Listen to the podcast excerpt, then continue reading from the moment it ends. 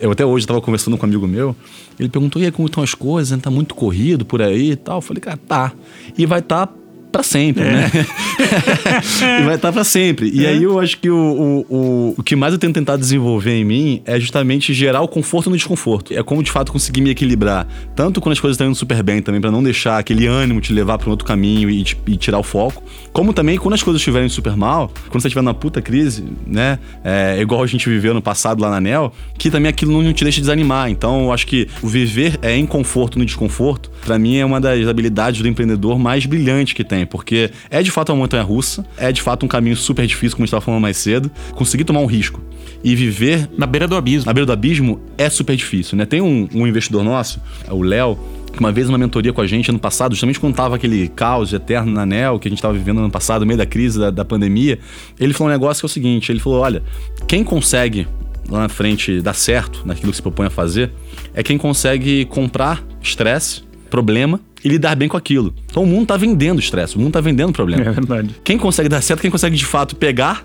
né, colocar sua cestinha ali e viver bem com aquilo. Agora, se você não estiver conseguindo dormir, não estiver conseguindo viver bem com aquilo, não estiver fazendo seu exercício físico, lidando bem em casa, com a sua família, talvez não valha a pena. Então, acho que esse conforto no desconforto, para mim, é, é, é um negócio que eu tenho tentado diariamente viver e aprender com ele.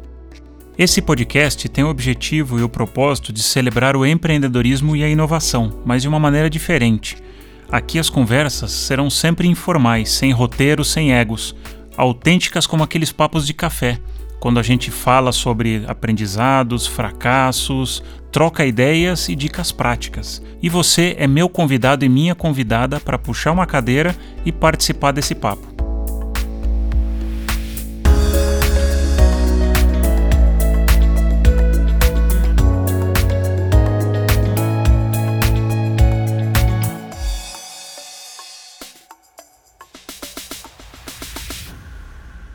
Nesse episódio, o meu convidado é formado em Engenharia de Produção pela PUC do Rio e um entusiasta de tecnologia.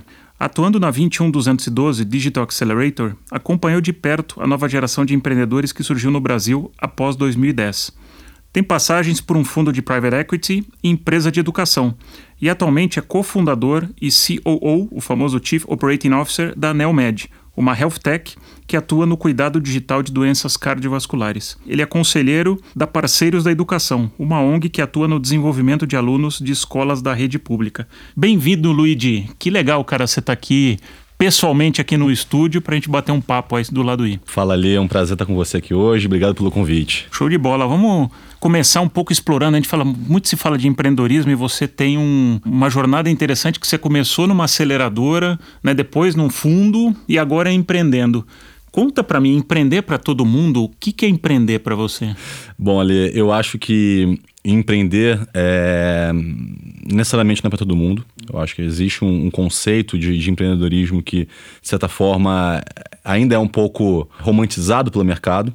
Mas ela, no final do dia, empreender para mim é muito menos uma, uma profissão ou, ou, um cargo que você quer assumir como empreendedor ou um fundador. É muito mais, no final do dia, uma, uma postura em termos de como é que você olha problemas e como é que você quer é, lidar com eles. Então, eu acho que empreendedor, no final do dia, é aquela pessoa é, que é inquieta, que enxerga uma série de problemas na frente dele, escolhe um ali para resolver e tenta fazer da melhor forma possível para que aquilo de fato tenha impacto é, naquele mercado que ele quer atuar. Mas assim, no final do dia é um, é um negócio super difícil, zero romântico, com muitas dificuldades no meio do caminho, não tem glamour. E acho que também não é um mercado que todo mundo acaba atuando, né? Então acho que é super difícil. Legal, não? E é bom você falar, a gente já na largada falar sobre isso, porque hoje o empreendedorismo está muito glamorizado. Ele não era glamorizado no, no, no passado, né? Ele era mais duro e de repente ele virou uma coisa muito sexy. Mas só quando a gente tá no, no, fazendo, né, com a mão na massa, você vê que, cara, de sexy não é nada, porque você erra pra caramba. E aquelas poucas pessoas que acabam indo na capa da revista ou nos eventos representam a minoria. Né? E o aprendizado do empreendedorismo está muito na, na, falha. Então, imagino que você, né, eu também atuando como empreendedor, a falha é um, uma coisa que acontece todos Faz os parte dias. do processo, né? Exatamente. Então, acho que daí também tira um pouco desse, desse romantismo. Tem uma pegada forte aí de fazer. Naturalmente, né? Então, o empreendedorismo digital, esse que talvez vem surgindo aí nessa nova onda no Brasil após 2010 e uh, de alguns anos para cá, 30 anos atrás, o, o, legal era se trabalhar no mercado financeiro, era entrar no banco de investimento, é, e aquilo era um glamour muito claro, né? Era um mercado com muita liquidez, é, em crescimento, que hoje, quando você olha, né? Então você pergunta a cada 10 formandos ali numa universidade, o que, que você quer fazer? Provavelmente entre, entre os 10, 8 ou 9 vão dizer que querem tocar seu próprio negócio, que querem resolver um problema que eles enxergam ali no meio do caminho. Naturalmente, muito ligado também à liquidez do mercado. Então, quanto mais saídas e mais é, cases de sucesso que você tem no mercado, é, o que no final do dia é muito bom para o desenvolvimento do setor como um todo, no final do dia ele também vem um pouco esse glamour, que é eu quero criar meu negócio, daqui a três anos eu quero vender e quero ficar rico com 25 anos de idade. Né? Então, esse é um processo muito difícil de lidar hoje, ou seja, como entender os cases de sucesso, os novos unicórnios, acho que o Brasil hoje devem ter três unicórnios no Brasil, é, como entender isso como uma inspiração é uma validação que o mercado está atuando tem liquidez, tem, tem crescimento, tem bons empreendedores atuando, é, bons talentos surgindo cada dia mais, e não como uma forma de olhar pelo glamour, que no final do dia é só olhar para o resultado final, né? E tem todo um processo no meio do caminho que é super difícil. Sim, e tem muito a ver com, né, conectado com o propósito, o porquê, que problema que você quer resolver. Porque nem todas as empresas vão ser unicórnios, eu acho que a gente tem que começar por aí. Pô, se eu tiver um negócio de 50, 30, 20, 100 milhões cara, isso pode estar num baita tamanho, já dependendo do teu mercado. Então,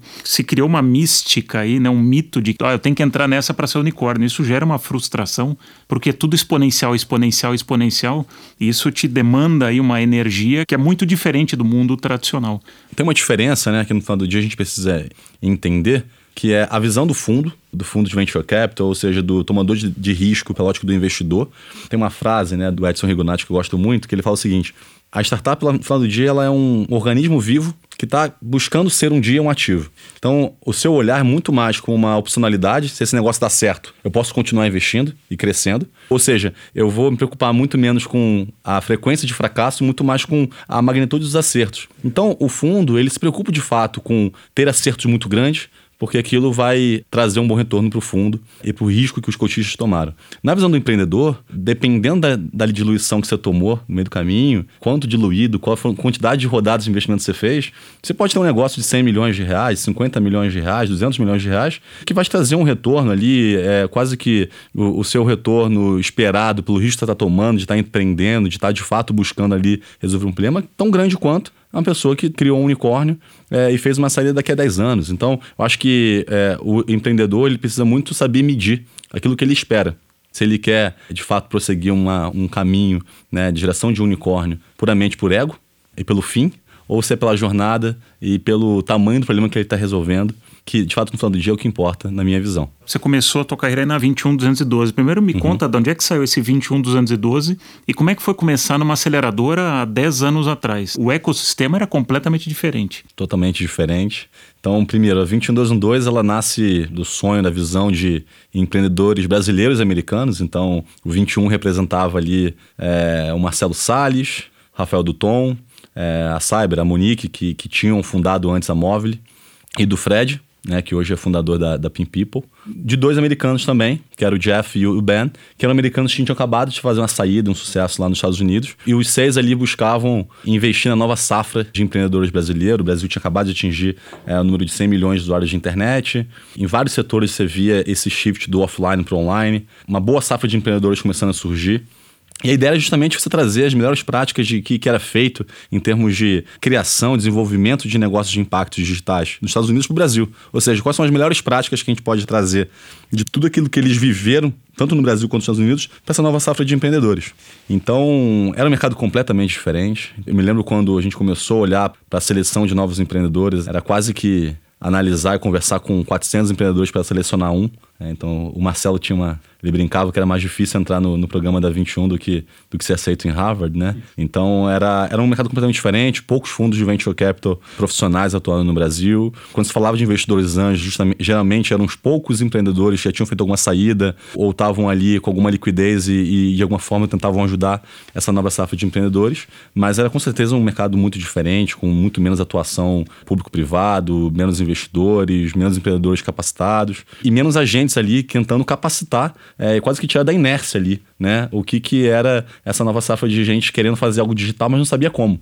Então foi nesse cenário aí que a gente começou a atuar lá em 2011. Eu fui, é, eu entrei no grupo um pouquinho depois mas com certeza era um, era um mundo completamente diferente do que, essa, do que essa maravilha que a gente vive hoje aí de mundo de venture capital. Quando a gente bate a claquete, sai de 2011 e vem hoje para 2021, quais são as grandes mudanças aí, na tua opinião, no cenário? A gente tem hoje uma safra de é, empreendedores de segunda e terceira viagem, muito maior do que a gente tinha antes. Então, hoje você tem é, vários empreendedores como exemplo e que hoje já estão atuando nesse processo de give back para o mercado, de ou mentorando novos empreendedores, ou de fato investindo, ou nessa segunda, terceira, quarta empresa digital. Então, você traz de fato muito mais maturidade para o setor e para o ecossistema como um todo. Tá? Então, a liquidez do mercado é hoje muito maior. Então, naturalmente, você tem não só uma boa entrada de empreendedores, que para a gente nunca foi um problema você conseguir selecionar bons empreendedores, mas no final do dia você também não tinha uma saída. Então, hoje você tem mais saídas, mais de liquidez.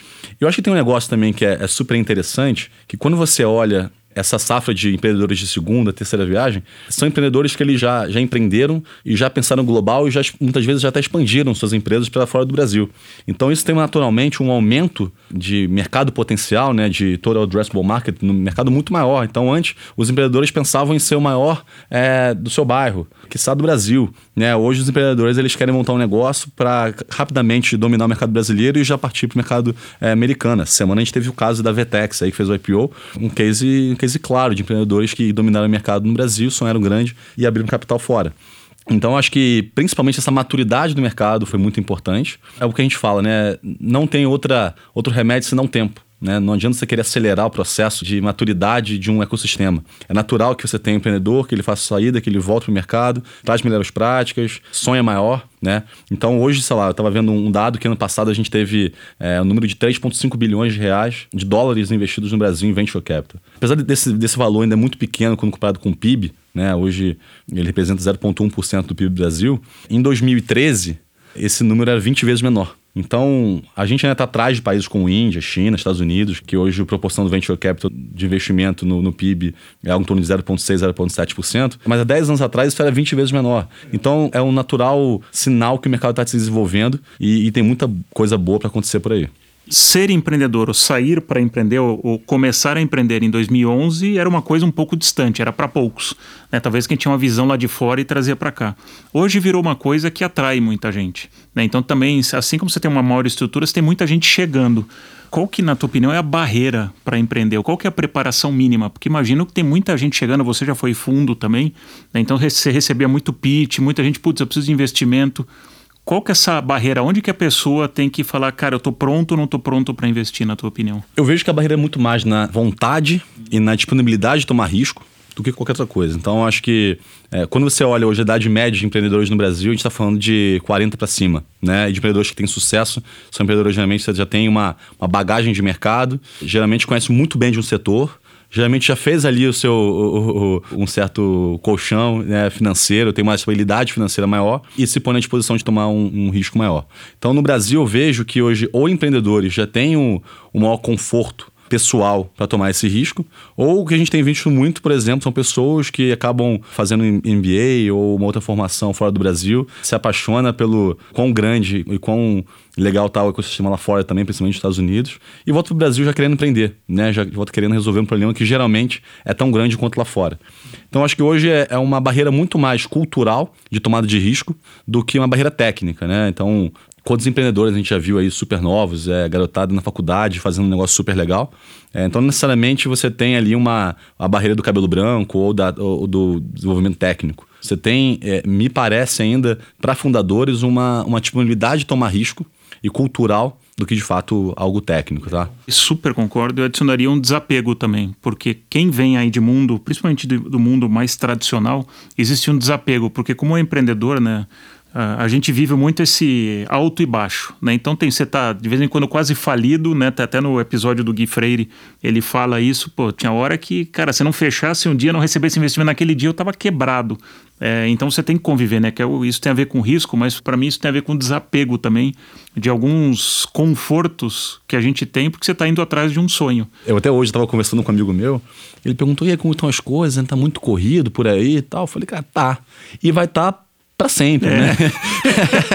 e vai estar para sempre. E é. aí eu acho que o, o, o, que mais eu tenho tentado desenvolver em mim é justamente gerar o conforto no desconforto. É como de fato conseguir me equilibrar, tanto quando as coisas estão indo super bem também, para não deixar aquele ânimo te levar para um outro caminho e, e, tirar o foco, como também quando as coisas estiverem super mal, quando você estiver na puta crise, né? É, igual a gente viveu no passado lá na NEL, que também aquilo não te deixa desanimar. Então eu acho que o viver é em conforto no desconforto, para mim é uma das habilidades do empreendedor mais brilhantes que tem também, porque é de fato uma montanha russa, é de fato um caminho super difícil, como a gente estava falando mais cedo. Conseguir tomar um risco e viver. Na beira do abismo. Na beira do abismo é super difícil, né? Tem um, um investidor nosso, o Léo, que uma vez uma mentoria com a gente ano passado, justamente quando tava aquele caos eterno na ANEL que a gente estava vivendo ano passado, no meio da crise da, da pandemia, ele falou um negócio que é o seguinte: ele falou, olha, quem consegue lá na frente dar certo naquilo que se propõe a fazer é quem consegue comprar estresse, problema e lidar bem com aquilo. Então o mundo está vendendo estresse, o mundo está vendendo problema. É verdade. Quem consegue dar certo, quem consegue de fato pegar né? Colocar na sua cestinha ali e viver bem com aquilo. Agora, se você não tiver conseguindo dormir, não tiver conseguindo viver bem com aquilo, não tiver fazendo seu exercício físico, lidando bem em casa, com a sua família, talvez não valha a pena. Então, acho que esse conforto no desconforto, para mim, é, é, é, um negócio que eu tenho tentado diariamente viver e aprender com ele. Você tá pegando um problema real, concreto para resolver. Logo, você vai ter problema para claro. resolver o problema. E é interessante, uma reflexão para quem está nos, nos escutando. Estou gestando um, um, outro negócio aí, pensando em pessoas de 50 a mais. Uhum. De repente na nossa vida a gente ganhou 20 anos, porque a gente, os nossos pais, né, a expectativa de vida até os 80, de repente a gente vai ver até os 100. Só que esses 20 anos, eles criaram o que eu escutei até ontem, um novo termo que chama gerotolescência, geron, gerontolescência, que é uma segunda adolescência. Porque a gente cresceu, a gente tem a infância, a adolescência, a vida adulta e depois eu fico velho.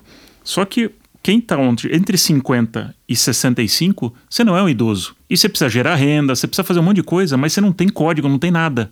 Porque você vai pensar no teu pai e no teu avô, eles estavam já no modo idoso. E a gente, quando chegar lá, não vai estar nesse modo. Então a gente criou um gap aí na vida. Como a gente esticou a vida, apareceu um, um novo estágio, né? Que é gerar Putz, não vou falar esse palavrão aí, mas a segunda adolescência, melhor.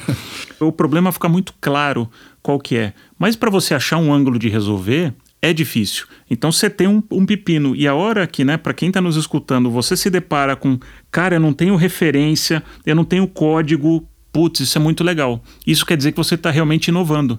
Porque você não tem uma referência, você não está copiando ou não está pegando o modelo, porque isso é muito comum da empresa tradicional. Eu olho o concorrente, vejo o que, que ele já fez e tento fazer um pouquinho melhor. A hora que você vai num território desconhecido, é um novo problema, isso vai gerar desconforto, vai gerar medo, você vai falhar. Esse é o, é o, né, o calor aí, o desapego ou essa, esse correr no, no abismo. É difícil. É super difícil e eu acho que se passa pelo problema justamente você não ter referência, né? Então, a gente é acostumado quando é pequeno ou e vai virando adolescente, adulto, a sua referência é alguém tá, só olha pra cima, né? Uhum. Então, puta, quem é mais velho que eu, que fez ali o que eu tô querendo fazer e, e, consegue me dar uma dica do que por onde ir? Eu acho que isso que você colocou me lembra muito o cenário que a gente vivia lá em 2010, 11, 12, 13, 14, 15, ainda nesse mercado de venture capital super incipiente que a gente viveu no Brasil. Que era justamente, você tinha bons empreendedores, então o brasileiro por natureza ele é um bom empreendedor, né? Acho que ele é, ele tem uma criatividade nata que ninguém explica, né? O Brasil, mercado doméstico gigantesco, é um país com dimensões continentais, é, ou seja, tem muito problema para ser resolvido e tem muita ineficiência no Brasil. Então você tinha tudo ali, ah, quase que a matéria-prima pronta para você criar é, é, empresas gigantescas de alto impacto no Brasil. Só que faltava justamente esse guia, então, a visão brilhante lá da turma da 21 foi justamente assim: o que, que a gente pode fazer? O que, que foram os recursos que a gente precisou na nossa vida como empreendedor? Que talvez a gente levou muito mais tempo do, do que a gente precisava para conseguir virar a chave, ganhar uma atração maior, crescer mais rápido, porque a gente não tinha esses recursos. Então, o que, que são os principais recursos que a gente podia fazer? E a turma montou um time lá de uma seleção de ex-empreendedores ou profissionais que atuavam em alguma área específica para justamente dar essa referência, justamente você trazer conhecimento para os empreendedores. Então, assim, Vamos juntar um pouco de capital, vamos pegar gente boa, empreendedores bons, com sonho grande, prontos para tomar risco e que queiram sentar com a gente e construir algo juntos. E aí a gente eh, basicamente colocava eles dentro de casa e aí trazer todo o suporte que eles precisavam em termos de gestão financeira. Então a gente, a gente trouxe o Edson, que era um, era um americano, trabalhado no Goldman Sachs lá fora, com uma cabeça super de empreendedor, que vinha para o Brasil para justamente trazer um pouco de gestão para eles. É, a Nath, que era do jurídico, era uma pessoa brilhante também, que foi uma das primeiras pessoas a discutir, quando a gente falava de, de instrumentos de convertible notes e dívida conversível no Brasil, ela já tinha essa cabeça, a gente estudava muito lá o que estava acontecendo lá fora. E aí também tecnologia, produto, visão de mercado, parcerias, esse go-to-market também. Então, era assim, o que, que a gente pode fazer por eles que a gente não teve lá atrás? E eu estava no meio daquele caos ali, aprendendo, foi, acho que foi a experiência mais incrível que eu tive na, na minha vida, justamente aprendendo com novos empreendedores, e com empreendedores que já tinham tido algum sucesso, mas estavam ali naquele processo também de desenvolver novos negócios. Então, você ter acesso, você ter referência, é talvez para mim uma das ferramentas mais importantes nessa virada-chave de empreendedor ou de quem está buscando uma nova fase. No seu caso, pessoas acima de 50 anos buscando se desenvolver e viver, né? É. E não sobreviver também, né? Que eu acho que é algo super importante. Exatamente, exatamente. E, e cara, é interessante porque você começa numa aceleradora, depois você vai para um venture capital, então você vira o dono do cheque e agora você está como empreendedor, agora você precisa do cheque. Como é que você vê esses dois lados do, do fundo, olhando o mercado, e agora como empreendedor no, né, no, na Neomed, precisando ou não do cheque, crescendo? Quanto, qual é a diferença desse olhar? Ali eu aprendi que eu não sabia de nada. Então, achava que eu sabia muita coisa, que eu estava lá quatro anos com os caras e vendo aquele, aquele mercado nascer e se desenvolver. Quando eu digo nascer, entenda bem, né? Acho que eu tinha algum, alguns fundos e, e, muita gente boa Sim, fazendo mas o mercado era verde ainda. Mas super verde, né? Então, naquela época, você falava de, um, de uma série A, você estava falando de investimento de 2 milhões e meio de reais, né? E quando eu me olhava, né, e falava, puta, o que, que eu consegui aprender aqui? Na minha visão, eu consegui aprender, aprendi tudo. Então, ou seja, no dia que eu for montar a minha empresa, tô é, for me juntar com, com bons sócios, eu tô craque, assim, eu vou, vou construir esse negócio, né? e eu vi que eu sabia de nada. Então, até outro dia eu estava conversando com um empreendedor, o Ricardo, CEO da Memed, que foi uma das empresas que a gente, na época, apoiou lá atrás, acabou de ter uma saída para a DNA Capital. E eu falei, Ricardo, olha só, né, tô te ligando para parabenizar, mandei uma mensagem. Mas, cara, para te dizer, pra pedir desculpa, porque toda vez que eu tava lá atrás te perturbando e falando que você tinha que fazer isso, fazer aquilo, eu não sabia de nada. E hoje, como empreendedor, cara, eu vejo que o buraco era muito mais embaixo, né? Eu acho que é uma ótica super diferente ali. Pela ótica do investidor, você tem é, um incentivo, pela ótica do empreendedor, são outros. E eu acho que justamente os fundos, é, esse casamento é muito bem feito quando os, os incentivos conseguem estar mais bem alinhados na medida do possível. Então, mas é super diferente. Você, como empreendedor, você olha as coisas de forma muito menos romântica de uma forma muito mais prática, né, do que como investidor.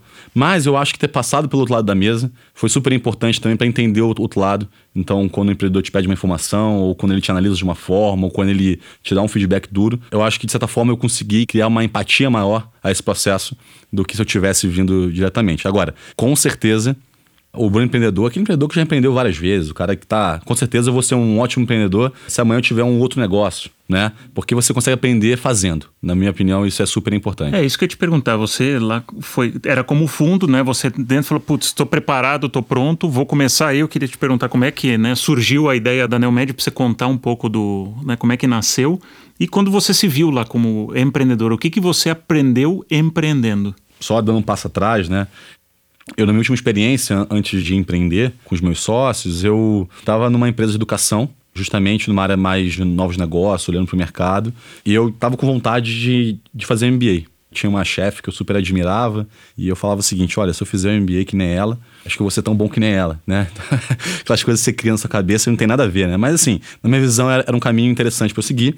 E aí, durante esse período entre 2018 e 2019, eu estava conversando com gente. A minha ideia era, era, conversar com o máximo de gente possível e ver o que, que eu queria fazer antes de ir para o meu MBA. Estava buscando, ainda não estava no processo de application.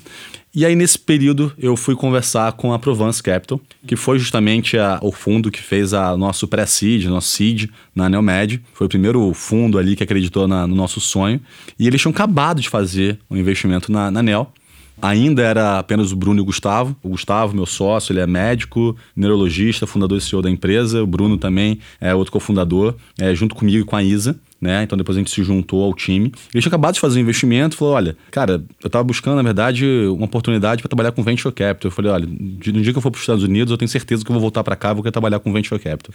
E ele falou: ah, mas tem uma empresa aqui que a gente acabou de investir em dois caras, que está faltando um terceiro cara lá para ajudar a fundar e tocar o negócio, pela visão ótica de mercado, de cliente, comercial e operações. Você não quer bater um papo com eles? Eu falei: puta, cara, empreender tô querendo ganhar dinheiro, né? e, e acho que o fit foi perfeito. É, eles estavam começando ainda ali a, a, criação do primeiro produto, ainda não tinha nem MVP da, da primeira versão do produto, mas tinha um sonho muito grande, uma, uma dor gigantesca para resolver. E aí, quando você olha pela visão do empreendedor, fazendo aqui agora, acelerando um pouco o processo, o que eu mais aprendi justamente durante a crise foi a diferença de você querer do movimento natural do empreendedor de toda hora ter rap talks. Então, tem um texto muito legal do David Sachs, que é um dos papos de, de SaaS no mundo, que ele fala rap talks versus é, hard talks. Né? E, e, o que mais aprendi foi justamente que é muito fácil você, como empreendedor, querer overselling, né? querer se vender o tempo todo ou vender sonho o tempo todo. É, isso é muito legal, talvez, num, num, processo de fundraising, né? Você está criando ali o seu storytelling. Que que você, você fica em modo pitch o tempo inteiro. Modo pitch o tempo todo. Só que quando você vai dentro de casa, e as coisas não estão tão legais, você precisa justamente mudar e shiftar para esse modelo, para o modo de conversas difíceis. Então, eu acho que. Se não haja tapete para esconder a sujeira embaixo. Né? Não. Não, e, e não dura, não, não, não, não dura. Não dura, principalmente porque o modelo da startup, ele é um modelo onde naturalmente você tem muita transparência entre todos os envolvidos ali, não dos sócios, investidores e, e, do conselho, mas também entre a equipe, né, os colaboradores. Então, se você começa a ter conversas muito fáceis, quando as coisas não estão fáceis, eles percebem. Então, ao invés de você de fato engajar e trazer o time para perto, você só distancia a equipe. Então, acho que o aprendizado que a gente mais teve, que eu mais tive como empreendedor, foi ano passado, durante a crise, que quando a gente sofreu muito, foi muito impactado pela pandemia. É, acho que a melhor coisa que a gente fez foi o, talvez, é, dos maiores méritos que a Anel teve nos últimos dois, três anos, foi justamente conseguir trazer o time para perto, contar o que estava acontecendo, dar o direcionamento daquilo que a gente precisava fazer, né, daquilo que foi combinado com entre todos os sócios e arregaçar a manga junto com eles e, e ir pra guerra, né? E, e, acho que foi assim que a gente conseguiu sair da crise tão bem. Então acho que o maior aprendizado que eu tive como empreendedor foi justamente esse, porque como investidor, né? Você tem essa naturalidade de falar coisas boas, de vender o seu fundo, né? De querer falar um pouco do como o seu portfólio está indo super bem. Mas eu aprendi lá atrás que você também reconhecer que você teve ali alguns investimentos não tão legais, também é bom. Trazendo para a lógica do empreendedor é isso, assim, é ter conversas difíceis quando se faz necessário é super importante, não só para a empresa, mas para a cultura que você está construindo. Você tocou um ponto de, de talento que, que eu queria dar, fazer um mergulho, porque tem o livro do Reed Hastings aí do Netflix, que ele fala muito da densidade de talento. E eu tive uma, uma, uma viagem numa health tech, também numa de saúde mental, e eu entendi que a minha chegada lá foi uma, acabou sendo uma, uma viagem aí de seis meses, mas eu entendi que eu cumpri um papel, porque quando a startup ela está, especialmente no começo, flutua muito o tipo de profissionais que você precisa. Então você tem que ser muito franco, muito direto né, nas habilidades e capacidades que você precisa internalizar ou acessar porque você está com um corpo ainda em formação. Então é diferente de uma, de uma empresa tradicional. Né? Acho que você citou aí por alto, acho que seria legal. Como é que foi a Neomed na, durante a, a crise? Porque vocês tinham um modelo de negócio, vocês tiveram que mudar. Isso gerou muita dor para o negócio também, né? De pessoas, de talento, de caixa, de uma série de coisas. É, foi um momento super difícil. Mas eu acho que justamente para a gente ter criado essa cultura tanto de aproximação e de transparência entre todos os envolvidos, entre os investidores, o nosso conselho e todos os colaboradores que ficaram, que isso foi super importante. Então, foi um processo difícil, a gente é, abrindo aqui, inclusive eu tenho orgulho de falar isso, né, porque depois a gente saiu dessa crise super bem, mas em abril do ano passado, a nossa receita chegou a cair 94% entre março e abril, né, durante um processo de fundraising, durante um processo onde a gente estava buscando liquidez e a gente precisou, de certa forma, do dia para noite, organizar a casa criar um grupo que a gente chamava de a sala da guerra, que a gente todo dia, cada 30 minutos ali conversava e entendia o que ia ser feito. E obviamente precisou mexer no time, então a gente teve uma redução na equipe, mas acho que quem ficou ficou muito melhor do que estava antes da pandemia. Então, entendeu muito a sua importância dentro da empresa, entendeu que a gente não estava num, num, momento de talvez pensar em longo prazo, a gente precisava manter a cabeça no sonho grande do longo prazo, nossa visão de longo prazo, mas resolver alguns problemas de curto prazo. Então, acho que o mais importante foi justamente dar um guia e seguir todo mundo junto. A gente acredita que o início de uma startup é, é muito importante que você tenha ali bons generalistas que gostem de colocar a mão na massa e tenham algum apetite para risco. Então, acho que todo mundo que está dentro da ANEL entende que aquilo, aquilo ali, né, de novo, voltando lá, é organismo vivo que a gente está buscando a nossa essência para um dia se tornar um ativo e, e que faz muito bem aquilo que se faz. Né? Então, eu acho que foi super importante essa transparência que a gente teve. É, a equipe, eu acho que a gente tinha perfis ideais dentro daquele, daquele processo. E quando a gente foi contratar é, novamente, passando aí essa tsunami que a gente viveu no passado, a gente sabia muito melhor que tipo de perfil de pessoas a gente queria. E a gente começou a dar muito mais valor pro comportamental, para os valores é, daquela pessoa do que meramente a, a, capacidade técnica, né? Então, não foi fácil ali. Acho que foi um processo super difícil, mas que compartilhar a dor com todos foi a melhor solução que a gente achou naquele caminho a minha vivência em, em, startup, eu concordo muito com o teu tema generalista. Eu acho que algumas pessoas, eu não vou quantificar se é X% ou Y%, mas que acredito que tem que ter os bloquinhos muito específicos na startup. Para mim, não.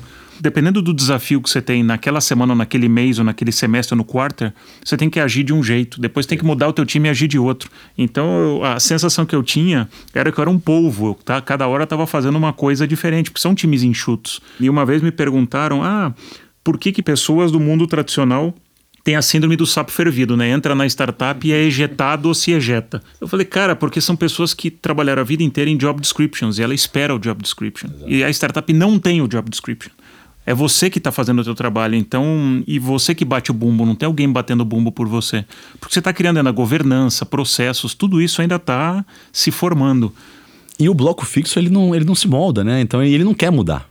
Porque ele gosta de ser um especialista, ele gosta de ter aquela clareza que ele, o que ele faz hoje é a mesma coisa que ele ia fazer amanhã, talvez com alguma outra complexidade ali no, no, no job dele, mas no final do dia ele quer caminhar aquele caminho muito certo, né? E uma coisa que a gente fala é o seguinte: a única certeza que eu tenho é que assim, aquilo que eu faço hoje com certeza não vai ser aquilo que eu vou fazer amanhã. E isso tem mudado muito na, na, na, na empresa, né? Então acho que a pessoa tem que estar apaixonada pelo problema que você resolve, pelo tamanho da dor, e no final do dia pela cultura que você coloca dentro da empresa, né? Então acho que todo mundo que está hoje na ANEL, eu tenho certeza são pessoas apaixonadas pelo problema que a gente resolve, né? Que é a falta de acesso a médicos especialistas, a falta de acesso à saúde, ao volume de pessoas hoje que morrem é, anualmente no Brasil e no mundo por doenças cardiovasculares. Então todo mundo é apaixonado pelo problema. E todo mundo também é apaixonado pela cultura que a gente está criando. Agora, se hoje a gente está fazendo um produto que ele é focado no B2B e ele tem um, uma, uma, pegada mais de, é, vai, um marketplace, ou se amanhã a gente está indo para um SaaS B2C, é claro que assim, sempre tomar decisão de forma muito embasada, aquilo pouco importa para quem está ali dentro. O que importa é o impacto que a gente está gerando. O que importa é que nos últimos anos a gente é, impactou mais de 500 mil pessoas que tiveram o melhor diagnóstico na nossa mão. Acho que é isso que é importante. É muito comum na jornada do empreendedorismo você de repente ter um problema que você não tem a mais puta ideia como é que você vai resolver aquele problema. Né? Eu, eu, queria um pouco a tua reflexão nisso, porque quantas vezes você começou uma semana ou recebeu um novo desafio, putz, a gente precisa explorar determinado mundo, precisa fazer, acessar alguma coisa e, cara, não sei como é começar.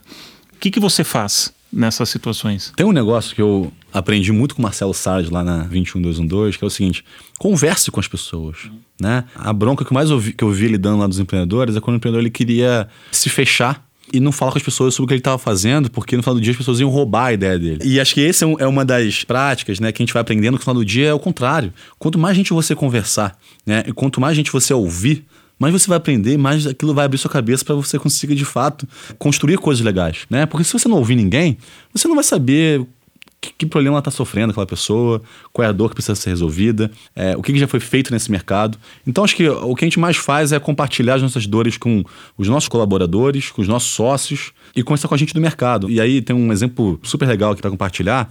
Ano passado, durante a crise, um dos fatores que a nossa receita caiu 94%, porque a gente estava super nichado, né? Então a gente estava focado em negócios B2B, clínicas, laboratórios com exames ambulatoriais eletivos. Ou seja, quando veio a pandemia, quem sair de casa para fazer um, um, exame eletivo? Ou seja, quem vai sair de casa para fazer um eletrocardiograma que não é de urgência? Ninguém. Então, naturalmente, o volume dos laboratórios caíram. E aí, quando a gente olhou, a gente falou assim: tudo bem. Talvez isso aqui é um aprendizado para a gente começar a olhar novos mercados e, de fato, o que, que vai compor esse produto para que a Enel, de fato, amanhã tenha um negócio muito mais, muito mais legal, muito mais impactante no mercado. E a gente foi falar com o mercado.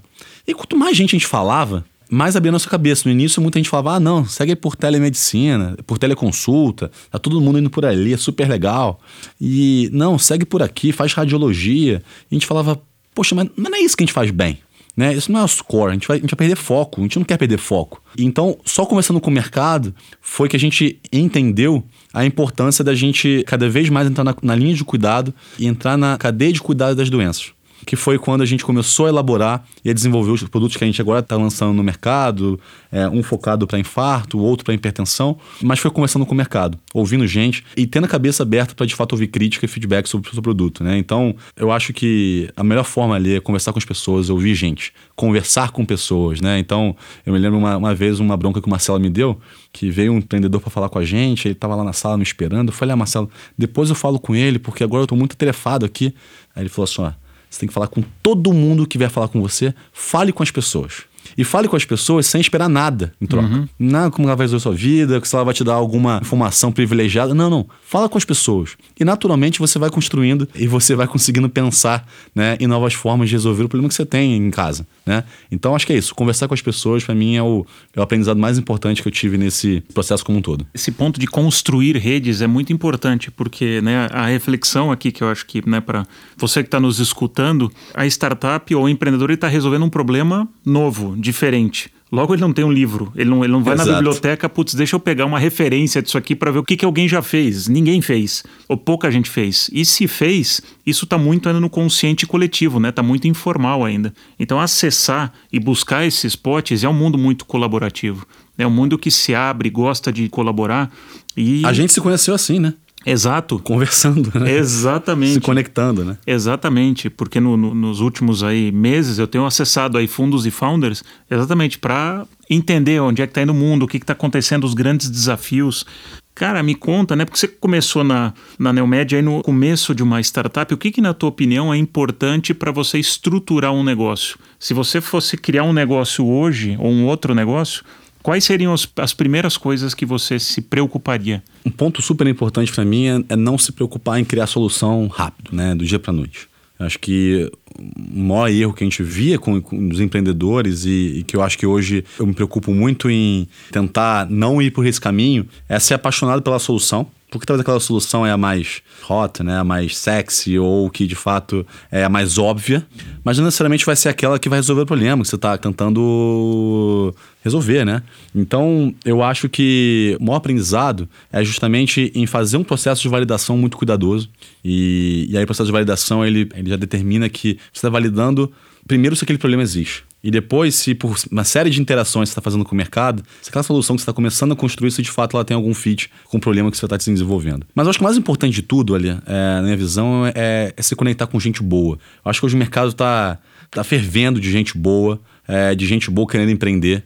Você tem programas aí, eu acho que o papel que a 21 lá atrás fazia, hoje você tem é, algum, alguns players como a Canary ou a Maya Capital fazendo de pegar essa primeira leva de empreendedores, o primeiro momento de investidores, e vários deles têm esse programa de matchmaking de empreendedores. Então acho que o mais importante é conhecer gente boa, se conectar com gente muito boa. Uma das coisas que dá muito certo na NEL é que eu, Gustavo, Bruno e a Isa, nós somos pessoas completamente diferentes, mas com valores muito parecidos. A gente se propõe fazer o melhor naquilo que a gente que é esperado da gente eu acho que a gente conseguiu construir um time muito bom. Se não fosse o time da NEL, a gente não teria crescido quatro vezes em 2019, não teria sido bem da crise, não estaria montando esse ano dois produtos novos, já estão já que estão crescendo bastante. Então, acho que o time foi super importante, tanto de founders quanto também de, da primeira leva lá de turma, né, que você vai trazer para o seu time, é super importante, porque você depende muito um do outro no, no início. Então, quando um for para baixo, eu tenho que puxar. Então, acho que ter um time muito forte é super importante nesse processo. E para mim é, é, o ponto crucial, porque o produto vai mudar, talvez até o problema mude, talvez no mesmo setor, mas com outro problema, que a única coisa que vai permanecer é o time.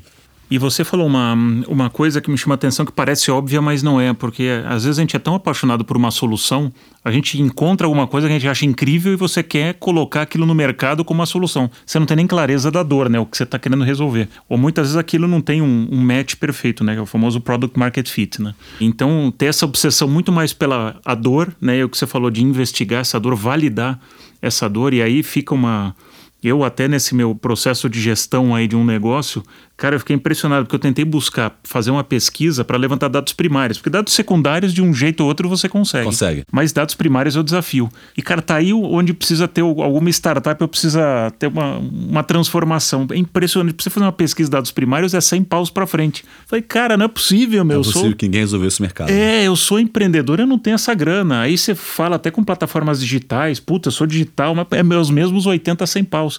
Não dá. Em alguns modelos, isso mostra que o, o mercado ele amadureceu, mas ele tem ainda algumas coisas que ele precisa desenvolver, né? E aí acho que se tiver alguém de acelerador, algum quem está nos escutando, cara, tá aí o mercado porque putz, é muito difícil você validar. O que acontece também ali que eu enxergo é que as pessoas têm muita pressa de resolver e aí fica muito focado na solução, porque ela está pensando se amanhã o mercado vai estar tá líquido. Então, o que você mais ouve por aí, né, aquelas discussões entre empreendedores, investidores e gurus do mercado, é assim, olha, capta logo, porque daqui a dois anos o mercado não vai estar mais líquido.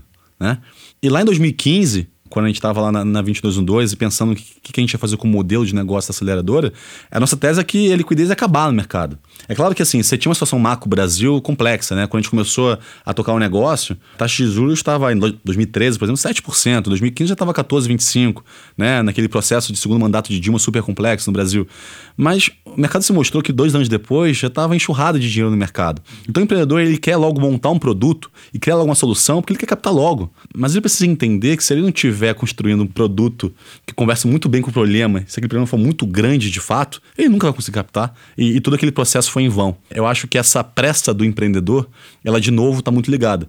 Na minha visão, isso não é mais uma, uma justificativa, né? Eu acho que tecnologia ela veio para ficar e não só porque daqui a alguns anos a gente vai continuar tendo taxas de juros global baixas e porque vai ter muita liquidez no mercado, mas sim porque a crise mostrou que tecnologia é a forma mais eficiente de você construir valor de verdade para os negócios. Então, ano passado, a gente não teve uma crise de demanda que é geralmente muito normal. Em 2008 a gente teve uma crise de demanda no mundo. Você não tinha gente com poder de para poder comprar nada, né? Ano passado as pessoas podiam, mas podiam financeiramente, mas não podiam fisicamente. Elas não podiam às vezes consumir um produto ou um serviço, porque elas estavam trancadas em casa. E aí o que que salvou? A tecnologia, né? E aí, aí começaram a surgir negócios, até como o do lado, lá do Gui, da turma toda, que de fato mostraram que investimento em tecnologia sempre vai ter capital. Né? Hoje, de novo, a gente tem um investimento em, tecnologia muito baixo frente a outros países. Então, eu não olharia com pressa e não me basearia em liquidez de mercado para tentar acelerar o meu processo de desenvolvimento de um produto, porque eu acho que é, nos próximos anos é inevitável que sempre tenha capital para gente boa que esteja resolvendo um problema grande no mercado de crescimento muito claro. Acho que é, esse é o ponto. Tem um tema aí que eu acho que vale a pena a gente conversar, que hoje a barreira de entrada é muito baixa, né? Porque as ferramentas são muito mais acessíveis, né? O, né? o intelecto coletivo é muito mais acessível, né? As aceleradoras, você consegue acessar, pelo menos para começar. Talvez exista uma mentalidade ainda industrial daquele negócio de fazer o xixi no poste, né? Não adianta você ter a melhor ideia, o que vale é a execução. Porque a gente pode ter uma ideia brilhante aqui, nós dois, se a gente não conseguir executar, vai ter outros 300 pessoas tendo a mesma ideia agora. Então, ninguém é gênio da lâmpada, muito poucos foram e são e serão. Então, é a tua capacidade de execução. E ligado a isso, acho que também existe uma pressa muito grande de captar investimento. Né? Então, no próprio episódio, na conversa que eu tive com o Gui Freire, ele falou: Cara, eu estou falando para o meu fundo Parou. É, eu, eu falei, no cara, eu não vou crescer agora, porque eu preciso construir aqui o meu repertório, a minha casa, a minha estrutura. Porque Sua cultura, indo, né? É, minha cultura, porque senão eu tô indo tão rápido, eu não presto o serviço e Perfeito. cai tudo. A reflexão dele foi tão legal, e você, como já foi fundo e hoje é empreendedor, que dica que você dá qual que é a hora de buscar investimento? Que hora que você fala, cara, eu preciso andar mais umas milhas aqui, sofrer um pouco, ganhar liquidez?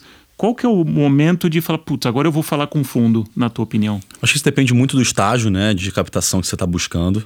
Na minha opinião, o capital ele é super bem-vindo quando você está pronto para receber ele. E não só receber o capital, é, o dinheiro ali por si só, mas também com a responsabilidade que você vai ter que lidar com ele. Então você vai ter uma estrutura, com uma governança, com novos investidores, com novos sócios, nova cobrança. E isso é um processo que, se ele não for muito bem recebido pelos empreendedores, ou seja, se a estrutura da empresa não estiver pronta, ele pode mais atrapalhar do que de fato ajudar.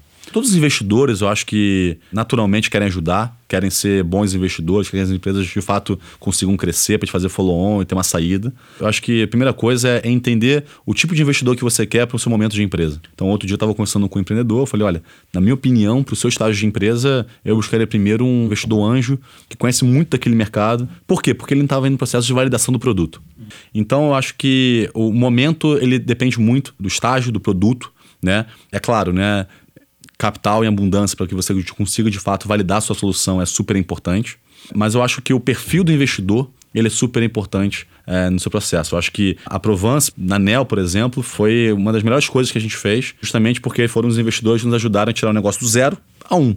Foi de fato quando a Anel não tinha governança, não tinha nenhuma organização, ainda não tinha muitos talentos dentro de casa, faltava um pouco de tese de crescimento, validação de produto, e foram os casos que nos ajudaram a pensar, a quebrar, a desconstruir. Então acho que ele depende muito do estágio. Eu acho que hoje a gente, graças a Deus, tem investidores para qualquer tipo de estágio que a sua empresa se encontra no Brasil, desde super early stage, validação, até um estágio de growth ali para IPO, você tem ótimos investidores e grande parte deles já de ex-empreendedores investindo na nova safra de empreendedores. Então acho que o timing é muito bom, mas eu acho que a empresa precisa estar preparada, né? E preparada em termos de produto, em termos de, de entendimento entre os sócios, tá? É, em termos de talento, porque para colocar aquele dinheiro para rodar e gerar valor com aquilo, você precisa de gente boa tocando o negócio. É isso é super importante. Parece que é fácil lidar com dinheiro, mas de repente você recebe aí 2, 3, 4, 5 milhões e eu vejo muita empresa hoje queimando, às vezes recebe muito fácil, queima isso muito fácil em encher funil, né, numa, numa, parte de aquisição e, cara, tá cheio de buraco no negócio, em governança. Tem um churn gigantesco, né? Exatamente. Então, putz, você vira uma máquina de vendas, mas depois uma máquina de churn. Tem que ter muita responsabilidade, que é o que você falou. E aí você ganha mais um sócio né, dentro do teu negócio que vai te pressionar. É você entra no nível de pressão, vai, o abismo aumenta né? Porque você tem aquele colchão financeiro, mas você tem toda uma governança e tem que fazer uma boa gestão daquilo, né? O próprio cap table também, como é que estão os percentuais aí de sociedade dentro, né? Para quem não conhece o que é cap table, que é como é que eu divido 100% do meu negócio entre os participantes, aí os fundadores, fundo, etc. Tudo isso tem que ter um equilíbrio para você conseguir navegar. Eu brinco assim, né, que o empreendedor, ele precisa, quando ele recebe um investimento, ele precisa já saber como vai executar aquele plano ali definido, geralmente em 12 meses, 18 meses, e já precisa estar muito claro para ele, é, e muitas vezes muda, às vezes vai mudar, qual que é a próxima adjacência que você quer seguir. Porque você já capta a sua próxima rodada, nessa rodada, pensando na próxima, né? Então é também como não perder esse foco é super importante. Como trazer sócios que entendam que você precisa executar muito bem, primeiro aquele plano, para depois dar a próxima pernada e depois pensar no próximo mercado que você quer seguir, né? Então, realmente, ali, isso é super difícil e acho que você já viveu bastante disso também, né? É, não, total. Porque fica aquele negócio, né? Empreendedor é aquele cara sempre inovador, tem grandes ideias. Só que isso para você criar teu negócio. Depois passa a ser um jogo de execução, né? De, de muita execução, de muito governança, muita cultura, equipe. Porque você tem que ser muito fera, né? Para resolver aquele problema. Porque senão o mercado mesmo te ejeta. Só tem um, um contraponto a isso Boa. que muita gente, eu acho que tem um, um, entendimento errado no mercado, na minha opinião, é que os empreendedores querem virar executivo muito rápido, né? Então, eu sou empreendedor. Que empreendedor, no do dia? Pô, tem aquele cara lá que tá lá mal vestido, pega uma salinha lá de 5 metros quadrados, começa a tocar um negócio, não tem dinheiro para nada. E ele começa a crescer o negócio, ganha os primeiros clientes, cresce, faz a primeira captação, começa a crescer, e aí o salário dele, o prolabore começa a aumentar, ele começa a gerar um pouco mais de gestão na equipe, colocar benefícios, e ele começa muitas vezes a querer antecipar o processo natural da empresa, de fato um dia se tornar uma empresa grande, de fato se tornar uma empresa de alguns executivos, ele virar executivo no D zero, ou seja, ele quer começar a ganhar um salário alto, ele quer começar a ganhar os bene mesmos benefícios que a equipe vai ganhar, ele quer, ele começa a se preocupar com o fornecedor, com o cliente, ele não pode ficar mal no mercado, mesmo se aquilo ali não for bom para minha empresa, porque ele está pensando na próxima empresa dele, que é quando ele vender essa, o que, que eu vou fazer na próxima empresa? Eu não posso ficar aqui é, brigando com esse fornecedor, com esse investidor, porque, poxa, e no próximo negócio? Eu vou, vou precisar dele. Não, não, você não está entendendo, cara. Eu sou fundador, eu sou empreendedor, eu vou fazer o que for para que esse negócio dê certo. E na NEL a gente teve um aprendizado, eu adoro compartilhar isso, que em 2019 quando o negócio tinha primeiro ano de produto rodando, a gente estava crescendo bem o negócio, mas a gente decidiu um dia, lá em meados de, de agosto, setembro, a gente decidiu que no final do ano, se todo mundo batesse meta, todo mundo ia ter bônus. Ia ter bônus na empresa, porque as pessoas merecem, os reconhecem para aquilo. E aí, quando a gente foi olhar, a gente falou assim, cara, a gente não tem maturidade para isso. Né? A gente estava agora em planejamento estratégico, a gente citou esse caso lá em 2019, que apesar de ter caixa, não era o momento para trazer essa maturidade para o negócio. Então, acho que muitas vezes, e isso também tem um pouco da, da causa do capital em abundância, né? Que você começa a gerar escritórios muito grandes, equipe, muita equipe e tudo mais, você começa a querer acelerar e às vezes cortar o processo natural de maturidade daquela empresa. E aí você acaba matando um negócio. Porque você acaba virando um negócio de dono, negócio de empreendedor, de fundador, para um negócio de executivo. E executivo quer salário alto. O executivo não está pensando em como crescer o stock option dele. O executivo não está preocupado em brigar com, com Deus e o mundo, se for bom para o negócio dele. Ele não. Ele quer o salário fixo dele, ele quer benefício, ele quer batimento, quer receber bônus e quer vender o negócio dele. Acabou. Entendeu? Então acho que, é, na minha visão, o maior problema do empreendedor ainda é você querer acelerar esse processo e você querer, querer tirar um pouco do risco que é inerente ao processo. Né? Então vou pegar um pouquinho de liquidez aqui, começar a pegar um salário maior ali, e aí eu começo a tirar um pouco desse risco que eu tomei lá atrás, mas às vezes não. O risco faz parte do processo Exatamente. E aí nós vamos voltar para o que a gente falou lá no comecinho, que é o desapego. Em algumas conversas que eu tenho, as pessoas perguntam, não, mas qual que é o, a posição que você almeja? Eu falo, cara, não almejo nenhuma posição. Eu almejo conseguir contribuir com a minha experiência, pegar um baita desafio e ajudar o negócio a Perfeito. crescer. Se vai ser founder, co-founder, CMO, head, o escambau, não importa né, a contribuição que você está fazendo. Você está entrando num, num negócio de propósito, de sonho, né, para fazer uma contribuição para o mundo. Então. Eu mesmo, minha, minha posição na Neomed já mudou umas 10 vezes. E se ah amanhã lá. você é, for apresentar algum material, provavelmente alguém vai usar, é, como é que é? O outro lá, CRO. Né? Então, o tempo todo muda, mas e isso para mim pouco importa. Né? O que importa é que uma hora eu estou olhando para o cliente, uma hora eu estou olhando para a receita, outra hora eu estou olhando para dentro de casa, a execução arrumada dentro de casa, também é importante. E está crescendo o negócio. Exato. Então, o cargo ele é importante para o executivo. Para mim é importante quanto mais vidas eu estou salvando com a solução da NEL. Acho que esse é o brilho que a gente tem nos olhos, é para isso que a gente vive, né? Eu não vivo para ser executivo hoje no meu negócio. É, para ter um cartão de visita bonito, reluzente. Para a gente terminar, Luigi, você falou no meio do papo uma coisa que eu guardei aqui, que é putz, eu estava lá no, no, fundo, no Venture Capital, achei que eu estava super preparado, eu entrei no mundo empreendedor e vi que não estava. Agora você já percorreu uma jornada no mundo empreendedor. O Luigi de hoje, que conselho que ele daria para esse Luigi que estava sentado lá no, no fundo, se você começasse a jornada na Neomed ou se você começasse um novo negócio hoje, que conselho você daria para esse Luigi? Acho a pergunta mais difícil é. final. Lógico. é, eu acho que. O que, que você não sabia que hoje, você sabendo o que você sabe, você falaria para você antes? Veja bem, ali, eu acho que em termos de desenvolvimento de capacidade técnica, tem pouca diferença daquilo que eu achava que eu sabia do que de fato eu sei. Né? É claro que você vai começando a aprender outras coisas. Agora mesmo estou tentando aprender um pouco de marketing, né? de crescimento mais inorgânico e tudo mais.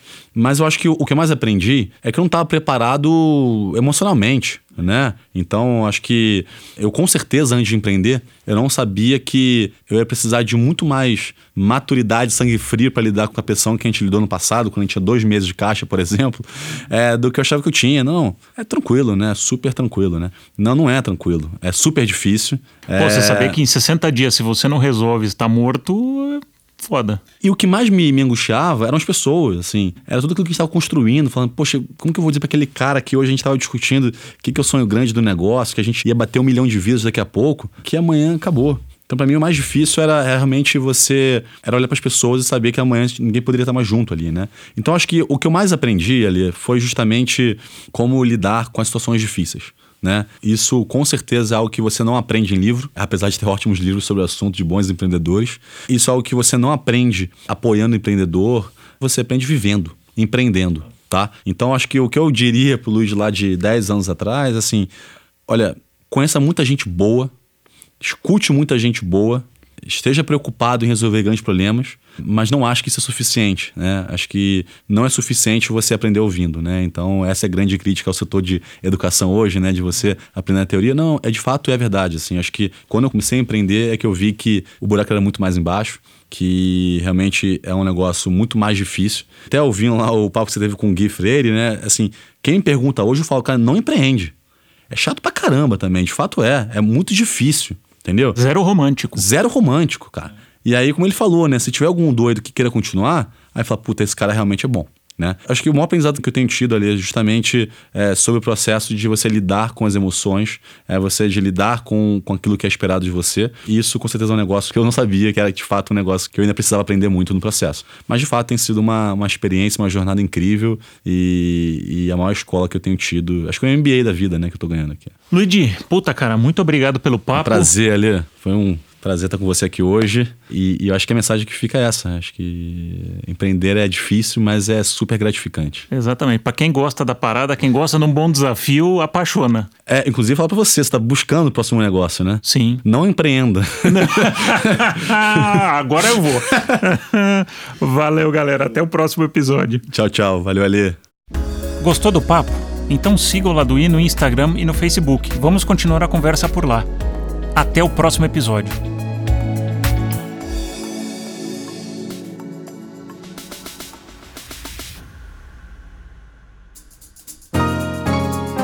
Esse podcast é uma produção em parceria com a Audioria.